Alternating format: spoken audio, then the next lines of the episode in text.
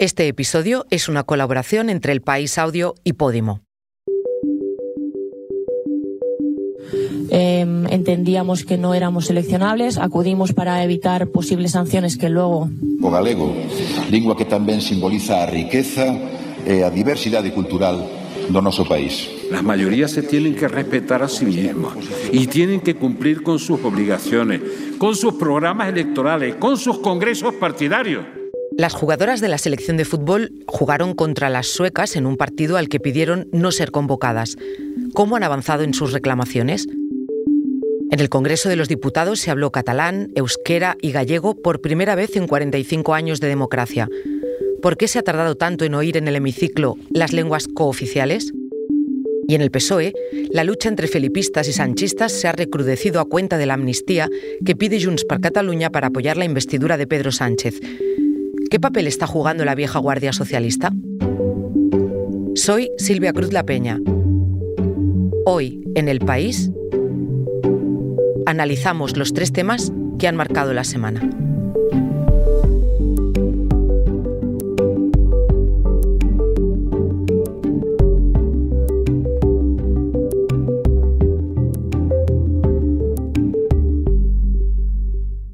El martes 19 de septiembre, a mediodía, tuvo lugar un momento histórico para la vida parlamentaria española.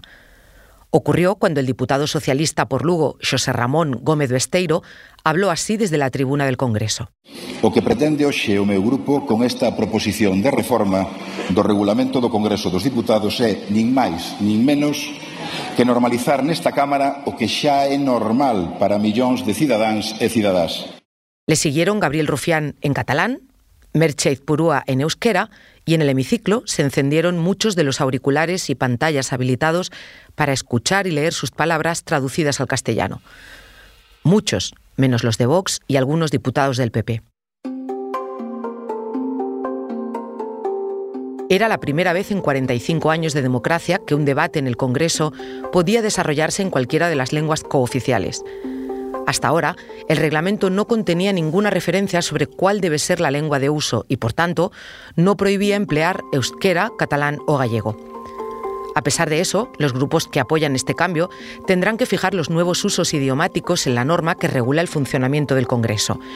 Una norma que han reformado por la vía rápida, mediante el procedimiento llamado de lectura única, que permite aprobarla definitivamente sin necesidad de pasar antes por el trámite ordinario en comisión. El anuncio de esta reforma lo hizo en agosto la socialista Francina Armengol, cuando fue propuesta como nueva presidenta del Congreso y mostró su compromiso en llevarla a cabo.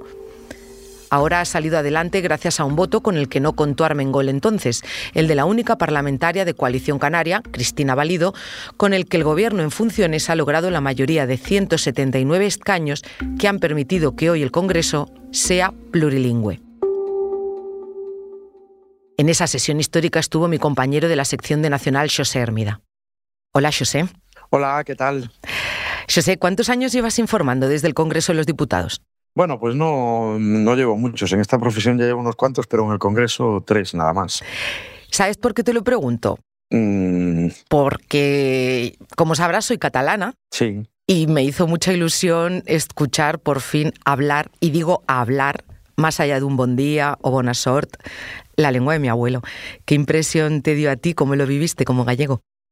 Pues sí, la verdad es que es difícil no, no sentir una, una, cierta emoción por eso, ¿no? El gallego además fue el que, por casualidad, el que le tocó estrenar la, la, la nueva modalidad, ¿no? Yo sí. soy totalmente bilingüe, mi familia es totalmente bilingüe y, y claro que mm, algo ahí en el, tu corazoncito se, se, se nota, ¿no? Hubo bromas en esa primera sesión donde se hablaron las lenguas cooficiales. Por ejemplo, cuando Gabriel Rufián también comentó en un tono jocoso lo fácil que es colar palabras en inglés en un discurso, pero no un, palabras de las lenguas cooficiales. ¿Tú dirías que alguna, tú que estuviste allí, rayó la falta de respeto por parte de algún partido?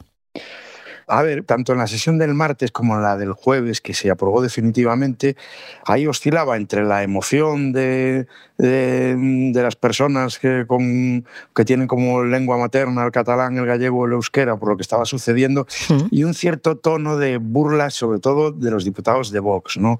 Es verdad que bueno, la mayor falta de respeto es los de Vox en cuanto el primero que habla, que es el diputado socialista gallego eh, José Ramón Besteiro, empieza las primeras palabras en gallego, se levantan y se van.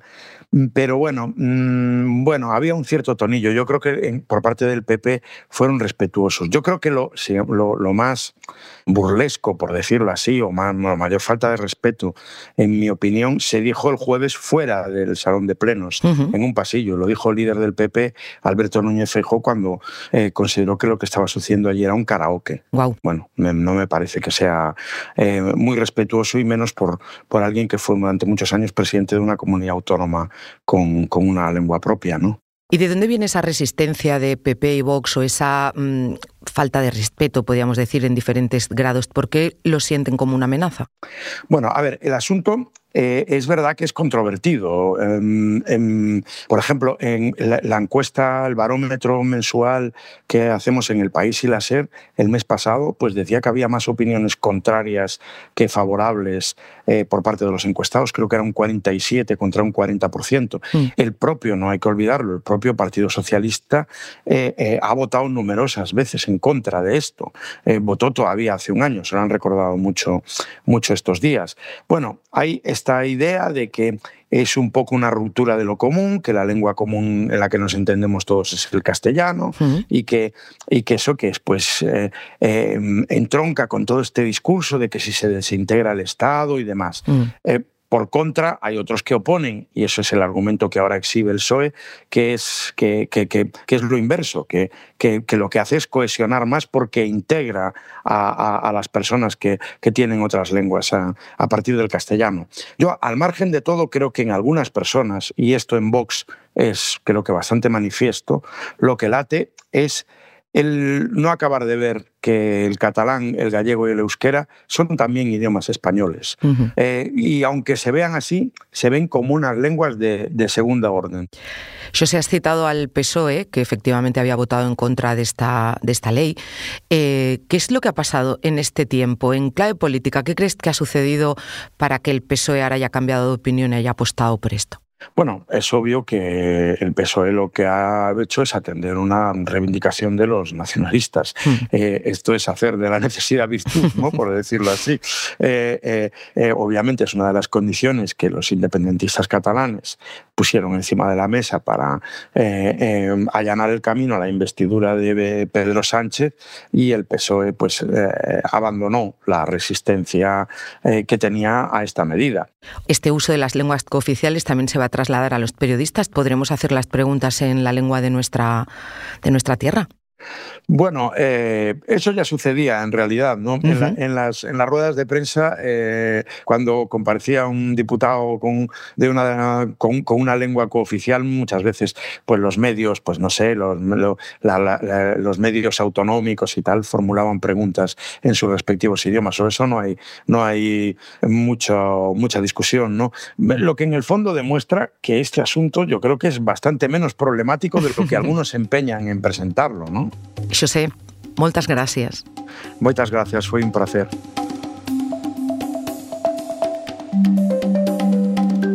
Un momento, ahora volvemos, pero antes te contamos una cosa.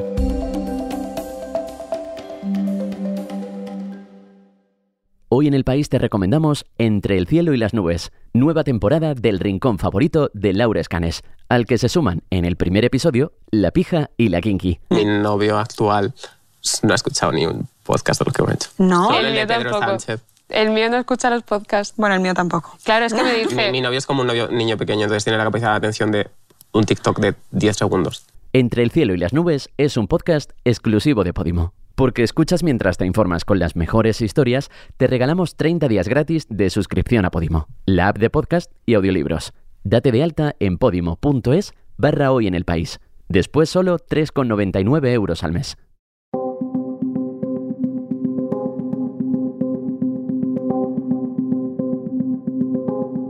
Si la semana pasada era José María Aznar el expresidente que copaba las portadas, esta le ha tocado el turno a Felipe González.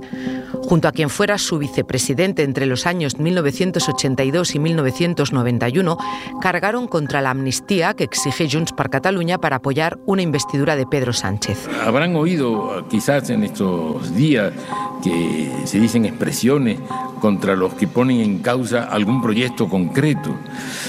Yo creo que una persona, si es de izquierda, tiene no el derecho, tiene la obligación de no callarse si ve injusticias, si ve arbitrariedades, si ve errores, pero los vea en la zona conservadora o en la zona progresista. La reacción por parte de los actuales cuadros del Partido Socialista no se hizo esperar y enseguida aparecieron voces molestas e incluso dolidas con la actitud de los exmandatarios. Por ejemplo, la de Miquel Iseta, actual ministro de Cultura, que tachó de antiguas sus posturas. Otros, como Luis Yáñez, que formó parte del equipo fundacional del PSOE, les recordó a los veteranos como él que el felipismo ya había terminado. Le pedí a mi compañera Lourdes Lucio, especializada en información política en la Delegación de Andalucía, que me diera algunas claves de lo que hay detrás de estas críticas. ¿De dónde viene esta animadversión de Felipe González y Guerra hacia Pedro Sánchez? Bueno, para contestar a esas preguntas que acudirá a Luis Yañez. ¿Quién es Luis Yañez? Luis Yañez es, eh, formó parte del equipo refundacional del Partido Socialista junto con en los años 60 junto con Guerra y con, y con González, y él dice que los conoce mejor que nadie porque bueno, los ha tratado desde hace 60 años. Eh, Luis Yañez establece la ruptura de González y con el presidente del gobierno el día que Pedro Sánchez le gana las primarias a Susana Díaz. Susana Díaz, no olvidemos, avaló la abstención del Grupo Socialista para elegir presidente a Mariano Rajoy en una votación que se celebró en el Comité Federal y que cambió la posición que hasta entonces mantenía Sánchez de el no es no. Bueno, pues Luis Yáñez dice que eh, eh, tanto Guerra como González tienen un ataque de celos tremendo con el presidente del gobierno en funciones porque no le llama o no los consulta. Y literalmente nos dijo, el fin del felipismo y del guerrismo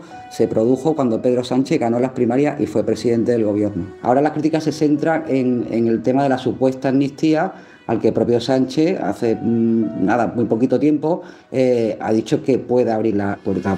¿Comparten la misma postura expresidente y exvicepresidente? Creo que hay una diferencia entre las manifestaciones de González y las que hace Alfonso Guerra. Yo creo que Guerra entra en un terreno personal de, desgaste personal eh, contra, contra Sánchez. Le ha acusado en algunos artículos de prensa de, cesarismo y, bueno, también le ha acusado de abandonar el socialismo liberal de, que el Partido Socialista ha defendido en sus 140 años de historia y también ha hablado de que pilota una alianza de radicales populistas, independentistas y herederos del terror.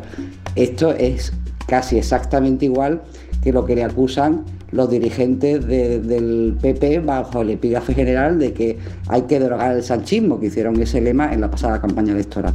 ¿Qué peso tienen González y Guerra y cómo se están viviendo estas intervenciones públicas dentro del socialismo?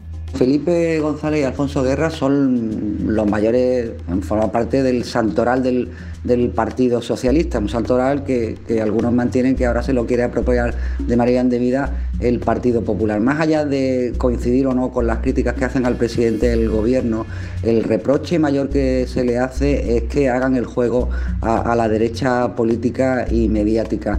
En, las declaraciones mm, eh, provocan, te lo dicen muchísimos militantes, muchísimos dirigentes, eh, provocan mucha tristeza, mucho, mucho dolor. Eh, el otro día cuando González recogió en Sevilla un premio, había una decena de veteranos militantes, entre ellos estaba eh, Pepe Romero. Pepe Romero fue, es consejero andaluz de trabajo, fue sindicalista de la Unión General de Trabajadores, el sindicato hermano del Partido Socialista, y cuando González se le acercó a saludar, Romero le dijo, Felipe, nos duele lo que dice. Esa es la mm, frase que comparten eh, la mayoría de los dirigentes. Otros ven que, detrás de, esta eh, posición hay el objetivo claro político de debilitar a Sánchez ¿no? y que tanto González como Guerra pues, participan de esa crítica que hace el Partido Popular de que existe un PSOE bueno y un PSOE malo. Ellos serían los buenos, los hombres de Estado, y Sánchez sería el maligno, el maligno Sánchez. Y entonces, ante esta situación, ¿qué se hace casi siempre en el PSOE? Se impone el patriotismo del partido. El partido está por encima de sus dirigentes.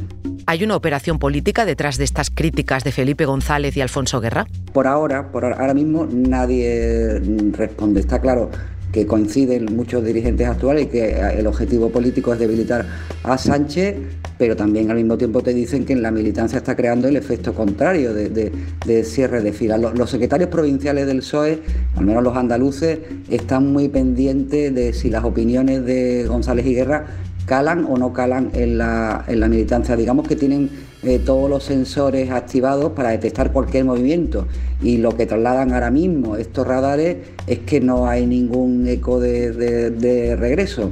Todo por ahora, hay que aclarar siempre por el momento.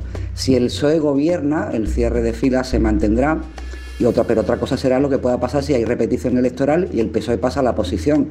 Entonces todo el PSOE, que es un partido de gobierno fundamentalmente, se moverá de arriba abajo. Buena golpeo. Gol. Gol, gol, un mes después de ganar el Mundial, la selección española de fútbol volvió a vestir la camiseta. Lo hizo para disputar un partido contra Suecia en la Liga de Naciones, la fase clasificatoria para los Juegos Olímpicos de 2024. Ganó por tres goles a uno, pero de nuevo volvió a hablarse más de derechos que de balompié, a pesar de que el partido entre ambas selecciones es uno de los más interesantes del fútbol actual al enfrentar a las dos mejores selecciones del fútbol mundial. A su pesar, las mundialistas han entendido que tienen que jugar ese partido que se está disputando fuera del campo. Nos quedamos porque creemos que es lo que tenemos que hacer eh, y por eso es por lo que estamos eh, intentando mm, y demandando eh, cambiar cosas. Esta era Irene Paredes en la rueda de prensa previa al partido, en la que la capitana habló del apoyo que reciben de otras compañeras. Una prueba de esa solidaridad la demostraron las suecas en el partido que jugaron ayer en Gotemburgo, cuando todas, suecas y españolas, se fotografiaron juntas con una pancarta donde se podía leer Se acabó. Pero la semana fue complicada y las caras en la concentración eran de cansancio para entender por qué, la jefa de deportes del país, Nadia Tronchoni, me envió algunos audios desde Suecia, donde fue a cubrir el partido. La lista de convocadas. La lista de convocadas fue una trampa.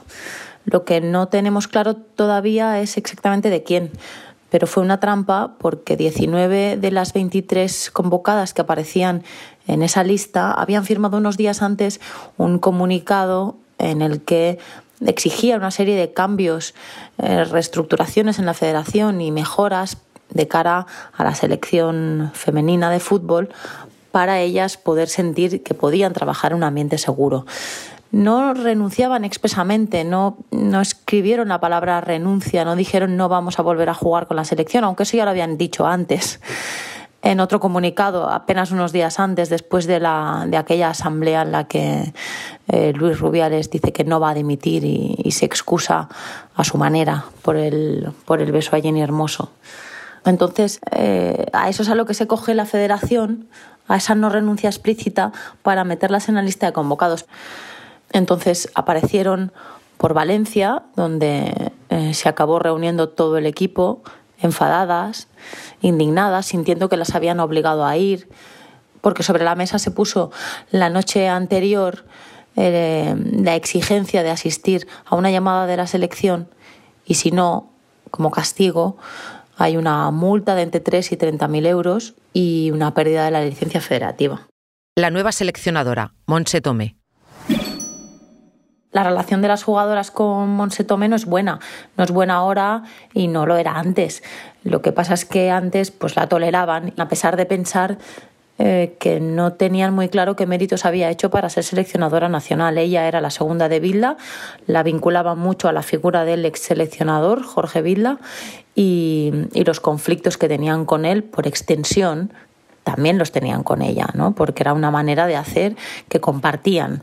Dicho eso, cuando fue nombrada la toleraron, pero después de ofrecer una lista de convocadas que fue considerada todo un órdago a las futbolistas, pues su relación no es buena. Por eso se dice y se habla mucho de que su nombramiento tiene fecha de caducidad. El cese de Andreu Camps, secretario general de la Federación de Fútbol. Las jugadoras, eh, y especialmente Irene Paredes y Alexia Putellas, cuando hablan este jueves, lo que quieren es dejar claro eh, o limpiarse un poco las manos de que ellas no van a echar a nadie a la calle con sus nombres y apellidos. Pero ellas sí señalan eh, directamente a Andreu Camps, piden un cambio eh, profundo, una reforma de las estructuras de la federación, señalan a presidencia, a la Secretaría General, cuando señalas a la Secretaría General señalas a Andreu Camps, que era el secretario general, y a una serie de departamentos en los que piden cambios y modificaciones porque les hacen responsables de eh, ocultar el acoso y la agresión sexual a Jenny Hermoso, eh, tolerarlo, incluso exponerla como víctima. Por eso piden los cambios. No ponen nombres y apellidos, pero en la federación todos saben quién es quién. Los logros fuera del campo. La situación ahora, después de que el martes por la noche, en aquella reunión eh, eterna que termina de madrugada, lograran el compromiso de la federación de que no se les iba a sancionar a aquellas que no quisieran quedarse en la concentración podrían abandonarla y dos de ellas lo hicieron. Patrick Jarro y Mapi León. La situación ahora es que resuelto o avanzado ese conflicto será difícil eh, volver atrás. Si alguna en algún momento cree que no está en condiciones, creo que no habrá castigo eh, contra ellas. Pero lo que ya han conseguido, los compromisos que ya han obtenido por parte del CSD, por la parte que corresponde a las instituciones de inversiones y protección y desarrollo de un protocolo contra la violencia sexual, expresa para las federaciones y el, deporte y por parte de la federación de esa reestructuración integral del órgano que rige el fútbol español, ya han pasado página y ya no estamos en el mismo punto de renunciar a jugar. Ellas renunciaban a jugar como protesta, como medida de presión y ya han conseguido parte de las cosas que querían y el resto está por venir. Pero confían en que sucedan. ¡Le pega Mariona! El